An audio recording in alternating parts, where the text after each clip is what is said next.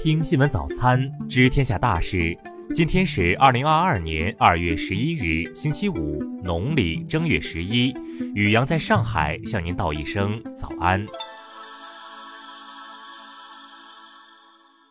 先来关注头条新闻。美国三十八名共和党议员近日联名致信拜登，认为其精神衰退变得更加明显。他们敦促拜登进行认知测试，以证明有能力担任总统一职。信中提到阿尔兹海默症状及拜登先前情绪失控的例子。上月在一次会议上，拜登在回答一名白宫记者提问时，竟然爆出粗口称呼对方，引发争议。近日，曾有记者提出，部分民众质疑拜登精神健康是否支撑其继续担任总统的问题。拜登的回答是：“我不知道。”再来关注国内新闻，国家卫健委昨天通报，九日新增七例本土确诊病例，均在广西百色市。香港新一波疫情来势汹汹，单日新增数字居高不下。截至十日零时，新增九百八十六宗新冠病毒阳性病例，当日再多一名病人去世，死亡病例增至二百一十六宗。公安部消息，二零二一年打掉黑社会性质组织一百九十余个，恶势力犯罪集团一千余个，破获各类刑事案件一点三万起。国家广电总局昨天印发规划，要求规范包括演员片酬在内的收入分配秩序，严肃处理有偷逃税、阴阳合同、天价片酬等违法违规行为的演员和相关机构。最高人民检察院发布，依法以涉嫌受贿罪、利用影响力受贿罪，对原中国银监会副主席蔡鄂生作出逮捕决定。共青团中央发布二零二二年工作要点，提出实施实习扬帆计划等促进就业项目，帮助不少于五万名一般普通院校低收入家庭毕业生找到工作。深圳医保微信公众号通报阿斯利康制药有限公司工作人员涉嫌骗取医保基金案件，已抓获涉案人员十七名，全部依法采取刑事强制措施。由于禽流感等原因，台湾地区农历年前爆发鸡蛋荒，年后愈演愈烈。据报道，每天鸡蛋的缺口最多达到两百万颗左右。再来关注国际新闻，俄罗斯外交部发言人扎哈罗娃表示，近二十年来，俄罗斯将首次不派代表参加慕尼黑安全会议。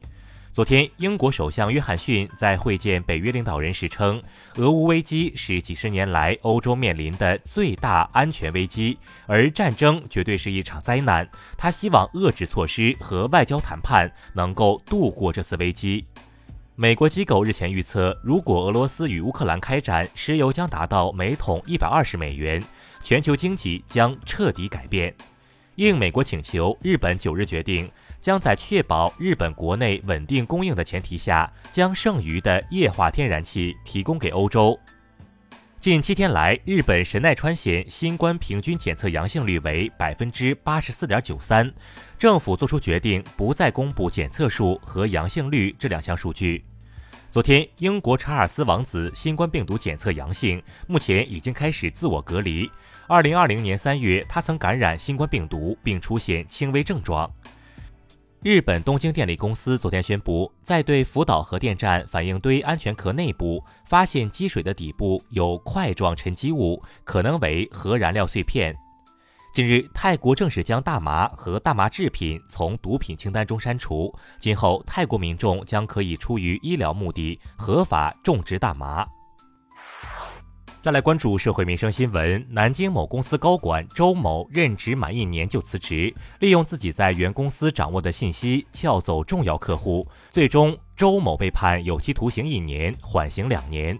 浙江一对经商失败的夫妻自称个人破产，向法院申请个人债务集中清理，期间他们却对外投资多家公司，且并未向法院如实申报。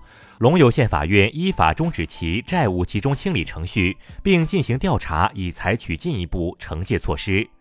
受广西百色疫情波及，广西东兴市江平镇对举报返乡未报备的人员给出一只本地鸡奖励，目前鸡已经奖励出了几只。中国黄金协会发布数据，春节假日七天，全国黄金消费需求旺盛，同比增长百分之十三。再来关注文化体育新闻。据足球报报道，中超很有可能再次降薪，本土球员最高年薪标准将从税前五百万下降为三百万。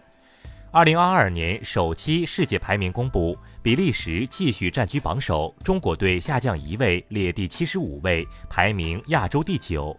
昨天，国际冰球联合会宣布邀请吴京担任世界冰球大使。吴京表示，希望大家能够多关注冰球比赛，为中国队加油。上周，俄罗斯一家画廊的一名保安在一幅投保了七千四百九十万卢布的画作上擅自涂画，用圆珠笔给画中人物画上了两对眼睛。他已被警方拘留，或将面临保额等值的罚款。以上就是今天新闻早餐的全部内容。如果您觉得节目不错，请点击再看按钮。咱们明天不见不散。